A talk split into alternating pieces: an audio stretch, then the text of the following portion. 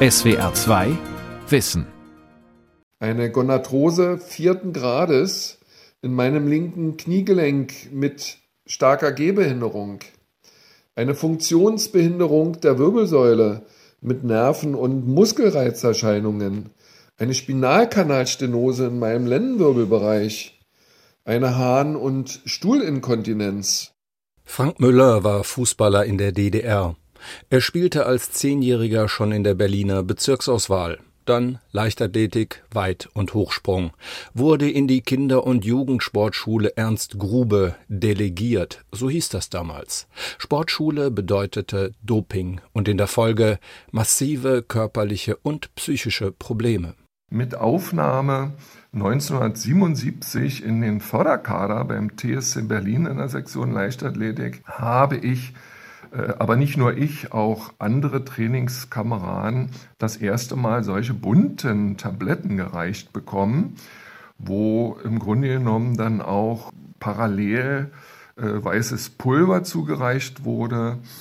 Dieses Pulver, was immer mit Wasser verdünnt werden musste, aber auch die, die bunten Tabletten, die mussten immer im Beisein der Übungsleiter eingenommen werden. Zwangsdoping in der DDR. Vom Staat zum Siegen verdammt. Von Markus Schwandner. Bunte blaue Tabletten, weißes Pulver. Alltag für viele Kinder und Jugendliche, die in der ehemaligen DDR zu den besten Sportlern gehörten. Alle hatten einen Traum. Olympia. Auch Tina Fischer, deren Traum vom Olympiasieg zu Bruch ging, da ihr Vater sie dem System der Kaderschmiede der DDR nicht überlassen wollte. Sie aber begegnete denen immer wieder, die im Gegensatz zu ihr in die Sportschulen der DDR aufgenommen wurden. Und sie war beeindruckt. Man hat dann schon massivst gesehen, wer auf der Sportschule, wer auf der DHFK war und wer halt im normalen Trainingszentrum war. Man hat gesehen, wie die sich entwickeln, was das nochmal für ein Sprung war schlank, aber muskulös, definiert. Man war halt neidisch. Ne? Man sieht sich und man sieht die anderen, die auf einmal richtig Muckis hatten und die natürlich, was die Leistung anbelangt, da kam man nicht mehr dran. Tina Fischer wurde ausdelegiert. Für sie war das ein Weltuntergang. Für andere DDR-Leistungssportler wäre genau das die Rettung gewesen. Ihnen wäre viel erspart geblieben.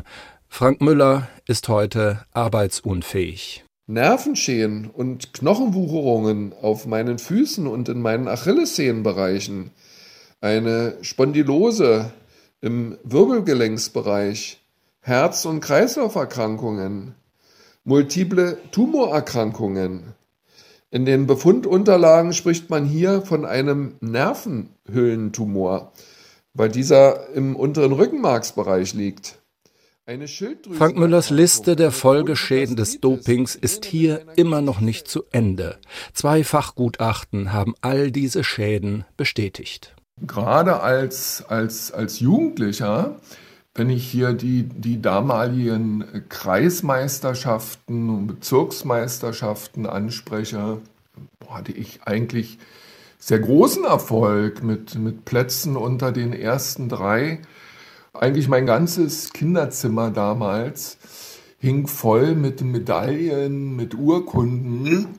Und die habe ich aber später dann alle schlagartig vernichtet, weil ich irgendwann nichts mehr mit Sport äh, zu tun haben wollte, weil ich einfach auch dann enttäuscht gewesen bin.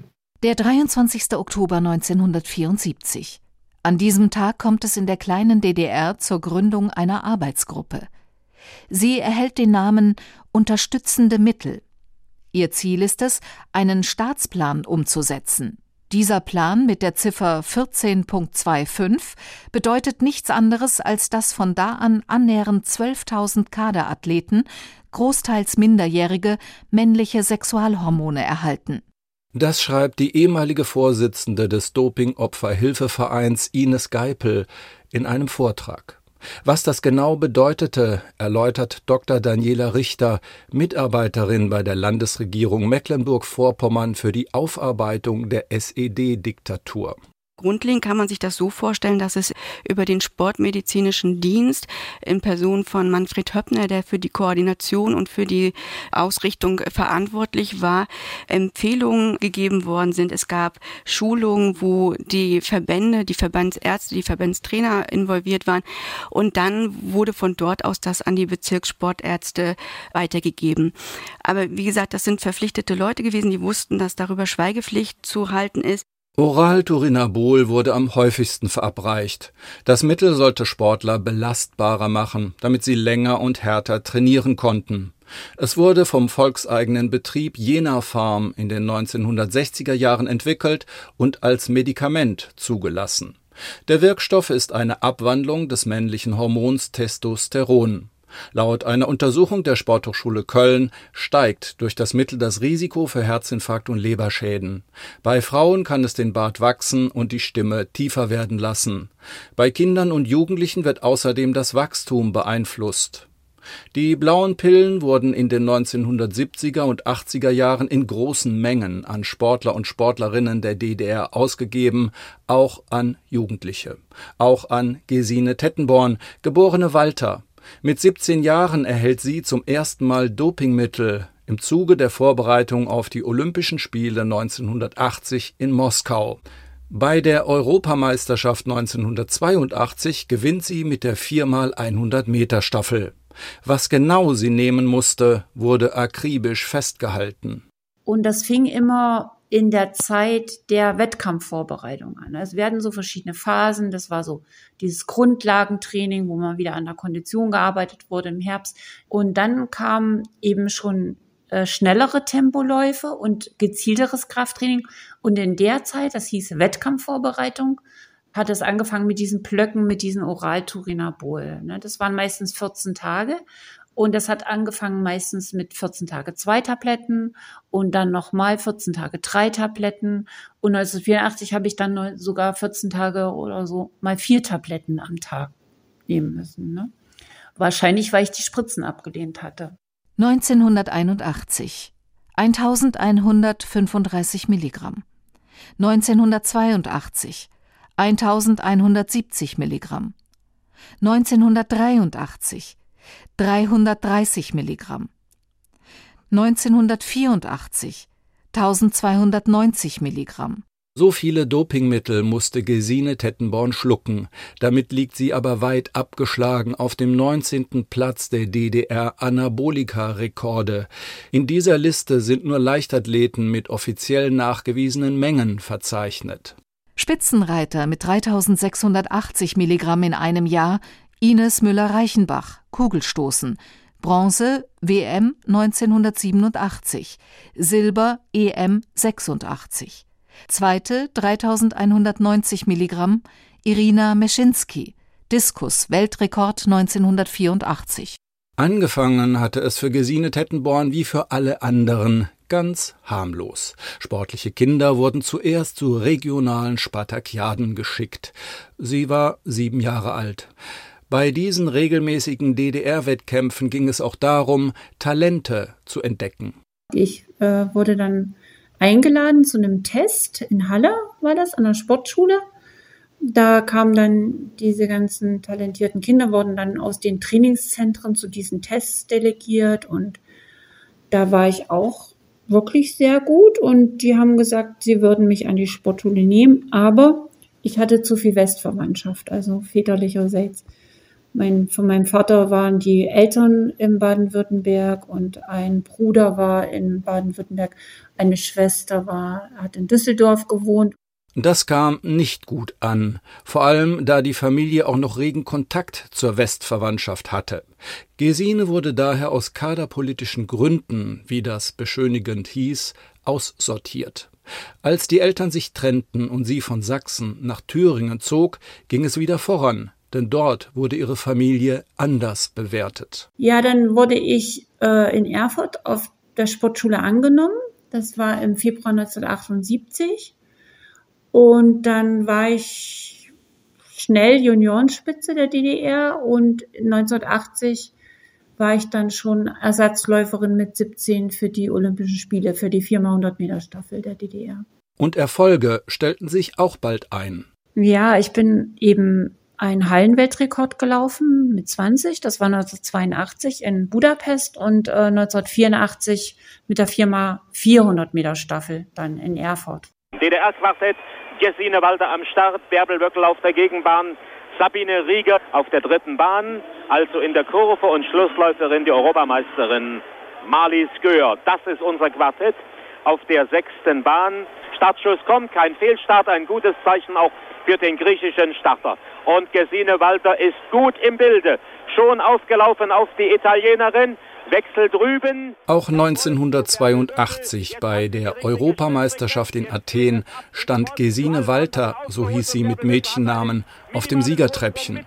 Ein Bericht aus dem deutschen Rundfunkarchiv. Da muss nun aber Marlies Kür noch einmal alles herauszaubern und am Ende gewinnt sie ganz klar vor Großbritannien und dann Frankreich. Genau so hatte sich die DDR-Führung das gedacht.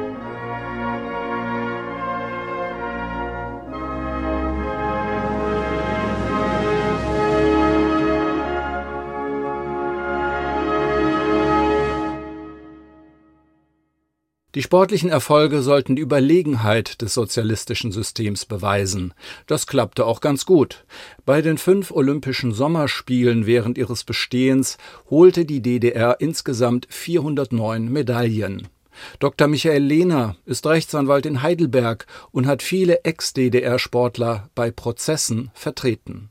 Das war ein politisches Programm, was vom äh, ja, Staatsratsvorsitzenden über den Sportminister Milke was, glaube ich, aufgelegt worden ist. Und 1425 hat sich's genannt. Und da sind eben alle Vereine, Sportler, Kräfte zusammengezogen worden. Höchst geheimes Programm, in dem man dann geforscht hat in Leipzig, in Kreischa, um dann eben Dopingmittel zu entwickeln, auch mit jener Farm zusammen, also damals die Farmindustrie in der DDR, um eben für Vaterland und wie auch immer die Athleten zu trimmen. Es galt absolute Verschwiegenheit. Man sprach nicht darüber. Doping. Das war bei uns in der DDR eigentlich ein Wort, was man nur im Zusammenhang mit den westlichen Athleten, besonders USA-Athleten, verwendete. Also mein Trainer hat mir da schon die Tabletten gegeben, um die es jetzt auch immer wieder geht, diese Oral-Turinabol. Äh, hat mir die auch in der Originalverpackung gegeben, hat gesagt, das sind äh, unterstützende Mittel und die Sportmedizin, die überwacht diesen ganzen Prozess sozusagen. Also hat ihn ja auch überwacht und sagt aber nicht, dass das Doping ist. Also wir haben da überhaupt keine Aufklärung oder so bekommen. Dementsprechend mischten sich auch die Eltern nicht ein, denn Widerstand oder auch nur unglückliche Fragen hätten bewirkt, dass die Kinder und Jugendlichen aus kaderpolitischen Gründen ausdelegiert wurden, sagt Daniela Richter dass man von jetzt auf gleich gesagt bekam, man erfüllt die Leistung nicht oder man äh, hat keine Perspektive. Also es wurde ja dann auch nie so benannt und dann ist man aus dem Sport aussortiert worden. Was hätten die Eltern noch machen sollen, fragt sich Anne Drescher. Sie hatten kaum Möglichkeiten und haben wenig mitbekommen, denn viele der Sportkinder lebten im Internat. Die Kinder, die Sportler, die Jugendlichen waren eben mit den Erziehern, mit den Trainern, äh, mit den Ärzten zusammen in einer, kann man so sagen, Blase, in der das abgelaufen ist. Gesine Tettenborn hat es einmal gewagt, Medikamente zu verweigern. Mein Trainer wollte mir halt auch Spritzen geben vom Wettkampf, da habe ich abgelehnt und äh, da wollte er mich nicht mehr trainieren. Und der Clubchef von Erfurt hat sich dann hinter mich gestellt und hat gesagt, ich brauche keine Spritzen mehr nehmen. Und dann dachte ich eigentlich, alles in Ordnung bei mir. Und äh, an, an, an diesen Tabletten habe ich, hab ich lange nicht gezweifelt, dass da irgendwas Schlimmes wäre. Weil ja auch die Ärzte und so, alle, alle haben ja mitgespielt. Ne? Äh, ich habe dann mal meine Tante gefragt, die war Ärztin an der Berliner Charité und ob sie das Mittel kennt und die sagte, nee, die kennt das auch nicht genau. Es könnte aber ihrer Meinung nach eben Placebo sein. Ich soll es einfach mal weglassen. Auch das war nicht so einfach, denn die Trainer überwachten, ob die Sportler die Pillen auch wirklich runterschluckten. Jedes Auflehnen wäre sowieso schnell bekannt geworden. Ja, in meiner Stasi-Akte steht, dass ich sehr wenig gesprochen habe.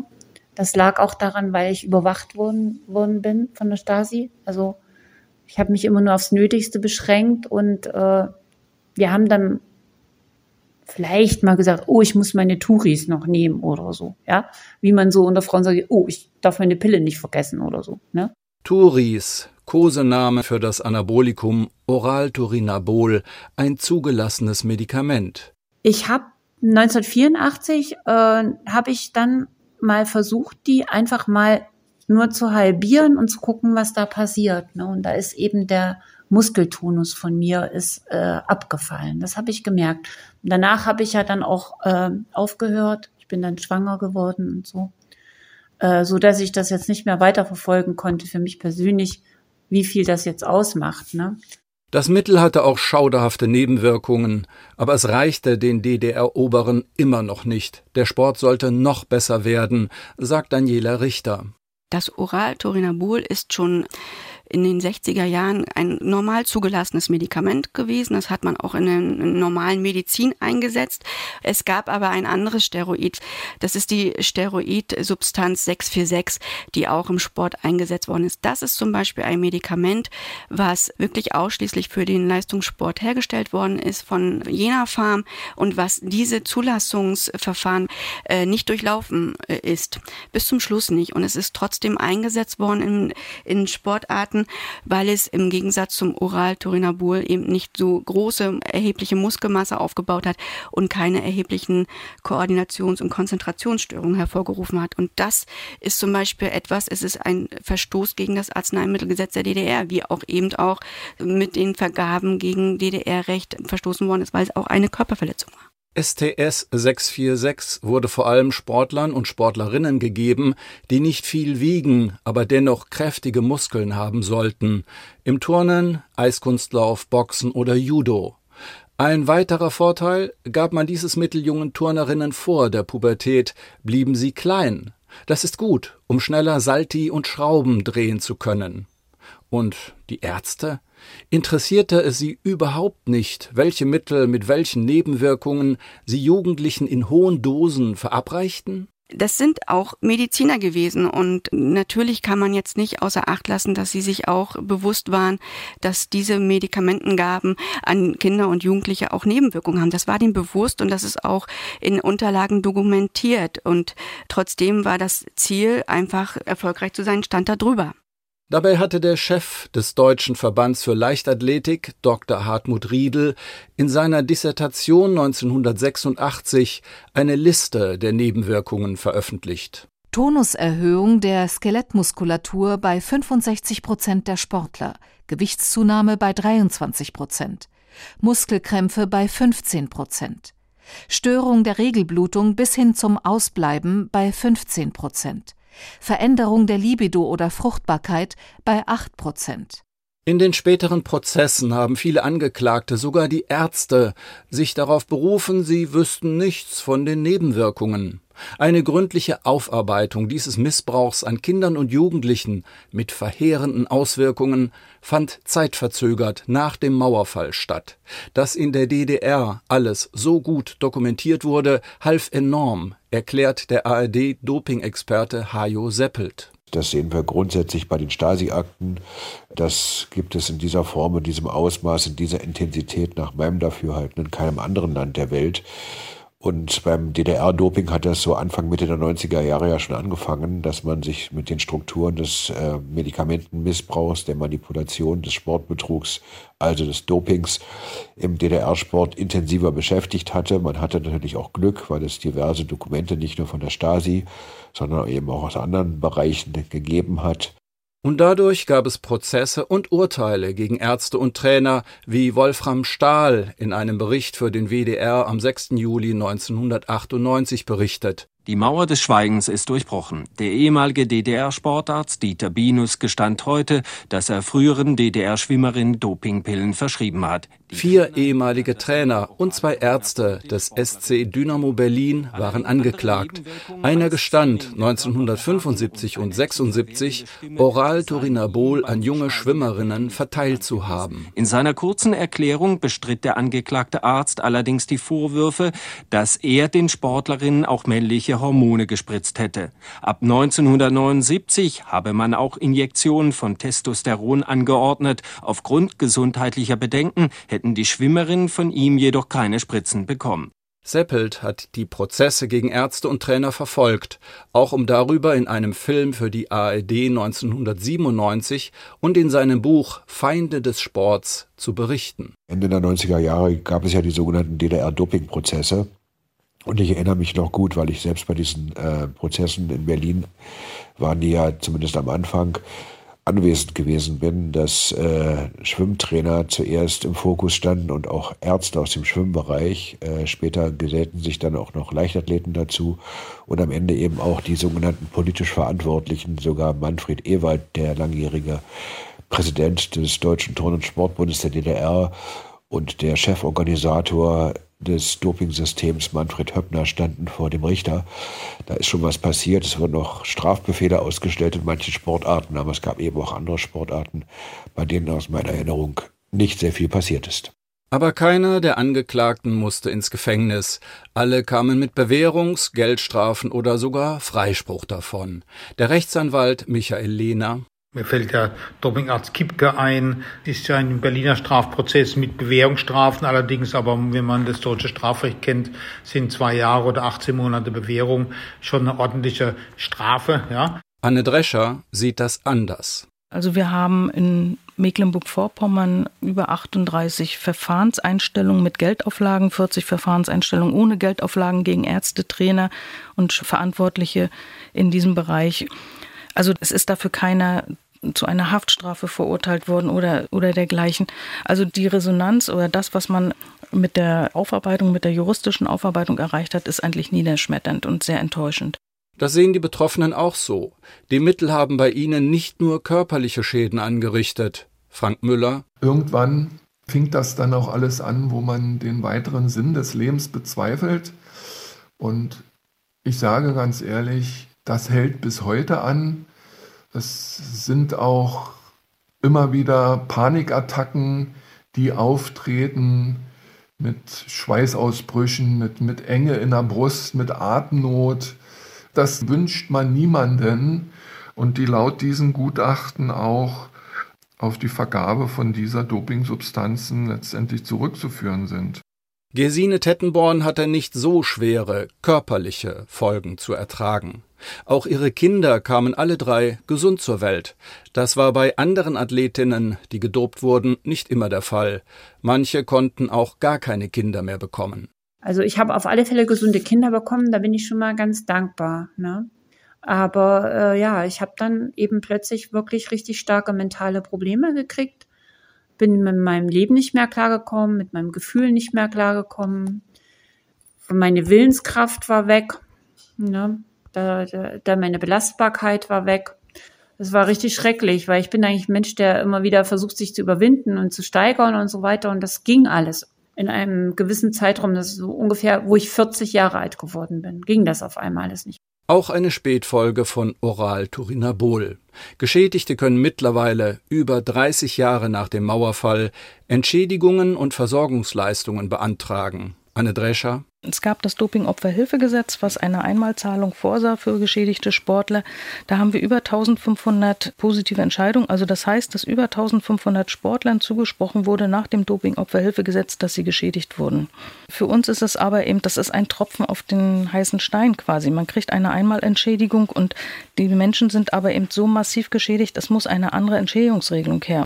Also kämpften die Beauftragten für die Aufarbeitung der SED-Diktatur und viele Anwälte weiter. Für uns ist ganz klar, dass Sportler, die in der DDR diesem System unterlegen waren, die zu diesem Kadersport gehört haben, dass diese Sportler ganz klar in das System der SED-Unrechtsbereinigungsgesetze mit hineingehören. Das heißt, sie sind berechtigt, einen Antrag auf eine verwaltungsrechtliche Rehabilitierung zu stellen. Da wird erstmal festgestellt, dass sie eben Geschädigte des Systems sind, dass das menschenrechtsverletzend waren, war, was, ähm, was sie dort erlebt haben. Und dann mit dieser Rehabilitierung geht man zum Versorgungsamt und beantragt die Anerkennung eines Gesundheitsschadens, der heute noch schwer besteht. Und da sind wir ganz am Anfang. Aber es gibt einen großen Erfolg. Im Dezember 2021 erlässt das Verwaltungsgericht Greifswald ein wegweisendes Urteil. Demnach haben Dopingopfer ein Recht auf verwaltungsrechtliche Rehabilitierung, weil die DDR damals rechtsstaatswidrig gehandelt habe. Nun bekommt erstmals eine Sportlerin auch rückwirkend eine Rente. Auch für andere Dopingopfer der ehemaligen DDR ist es dadurch möglich, einen solchen Antrag zu stellen. Das wiederum ist notwendig, um Unterstützung zu beantragen, eine Rente, Heilbehandlungen, die Übernahme von Therapiekosten oder ein Berufsschadенsausgleich. Dass so etwas heute möglich ist, hat auch mit dem Dopingopferhilfeverein zu tun. Zunächst waren Dopingopfer ganz auf sich gestellt. Das änderte sich erst, als Anwälte vor Gericht gingen und der Dopingopferhilfeverein die Athletinnen und Athleten unterstützte. Denn Sportler, die über Doping sprechen wollten, wurden immer noch als Nestbeschmutzer gesehen und dementsprechend behandelt. Gerade Ausdauersportarten sind sehr anfällig für Doping. Und lange Zeit wollte das niemand so genau wissen. Nicht nur in Deutschland, auch anderswo denken wir nur an den Radsport, der verseucht war bis zum Stehkragen quasi. Und das war auch in den 80er Jahren ja kein Geheimnis im Westen, aber eben nur in der Szene. Im Sportjournalismus beispielsweise, der zur Aufklärung hätte beitragen können, war das in der Regel überhaupt gar kein Thema. Und auch die Wissenschaft hat sich damit, mit der Aufklärung zumindest, überhaupt nicht groß auseinandergesetzt. Viele Stars wurden überführt und mussten ihre Medaillen, Trophäen und Titel zurückgeben. Hier nur wenige Beispiele. Die Radfahrer Jan Ulrich und Lance Armstrong und der Sprinter Ben Johnson. Und bei den letzten Winterspielen 2022 in Peking das russische Wunderkind, die erst 15-jährige Eiskunstläuferin Kamila Valjeva. Werden also wieder Kinder und Jugendliche gedopt? Ich glaube, dass wir beim Doping nach wie vor von einer Blackbox sprechen müssen. Es gibt einige Länder, in denen es sehr, sehr schwer ist, als Journalist zu recherchieren, in der es auch nicht einfach ist für Anti-Doping Aktivisten, sage ich mal, vor Ort nachzuschauen, was da wirklich passiert. Dennoch wurden weltweit zuletzt fast 300.000 Dopingkontrollen im Sport durchgeführt. Dabei wurden fast 2000 Dopingverstöße festgestellt. Und es gibt eine Liste der Staaten mit den meisten Dopingverstößen. Die zurzeit aktuellste Liste ist aus dem Jahr 2019. Platz 1 Russland 167 Verstöße. Platz 2 Italien 157 Fälle. Platz 3 Indien mit 152 Dopingfällen. Doping ist so alt wie der Sport an sich. Sportler, Ärzte, Funktionäre und Trainer versuchen, das Training und den Körper zu Höchstleistungen zu optimieren, immer wieder auch mit unerlaubten Mitteln. Die Sportler wissen das in der Regel. Im Gegensatz zu den Kindern und Jugendlichen in der ehemaligen DDR, die wussten das nicht. Und viele dieser Athleten und Athletinnen leiden noch heute unter den gravierenden Nebenwirkungen dieser Mittel, während die Täter, Trainer, Ärzte, Funktionäre mit Haft auf Bewährung oder sogar einfachen Geldstrafen davongekommen sind. SWR 2 Wissen Zwangsdoping in der DDR, Autor und Sprecher Markus Schwandner, Redaktion Lukas Meyer Blankenburg. SWR 2 Wissen. Manuskripte und weiterführende Informationen zu unserem Podcast und den einzelnen Folgen gibt es unter swr2wissen.de.